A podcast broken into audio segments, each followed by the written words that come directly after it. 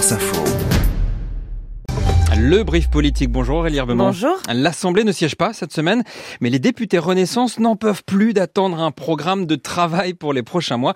C'est l'info du brief. Oui, et à leur retour de vacances la semaine prochaine, les députés Renaissance auront un petit cadeau, un programme de travail législatif. Enfin, Matignon planche sur le sujet alors que le manque de visibilité pèse sur le moral des troupes.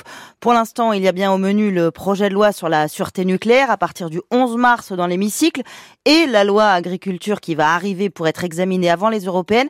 Mais sinon, au programme, il y a surtout des propositions de loi, des PPL, comme on dit dans le jargon. En clair, des textes portés par les députés, généralement moins denses que ceux du gouvernement.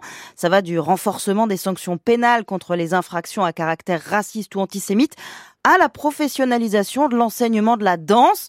Bref, des textes pas vraiment structurants ou clivants, déplore un député Renaissance.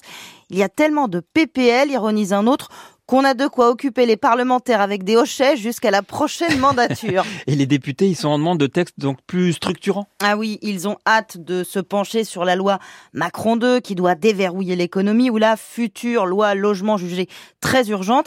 Et puis si les députés réclament du travail, c'est parce qu'ils savent que le gouvernement va zapper la case Parlement aussi souvent que possible, faute de majorité absolue, en privilégiant des décrets plutôt que des lois. Une ministre justifie la méthode.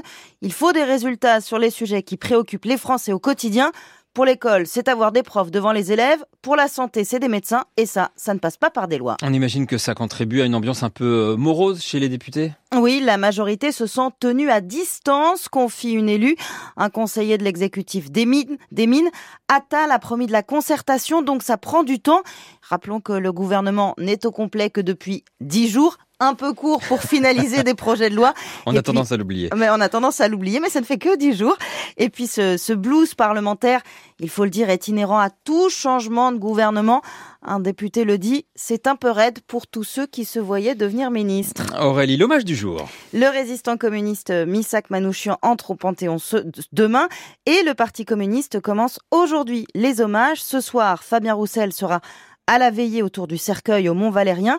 En parallèle, au siège du parti, place du colonel Fabien, il y aura une table ronde en présence d'historiens, mais aussi de poètes, car rappelons que Missak Manouchian était ouvrier et poète. Fabien Roussel qui sera l'invité demain du 8h30 France Info. Merci beaucoup Aurélie Herbemont, le brief politique.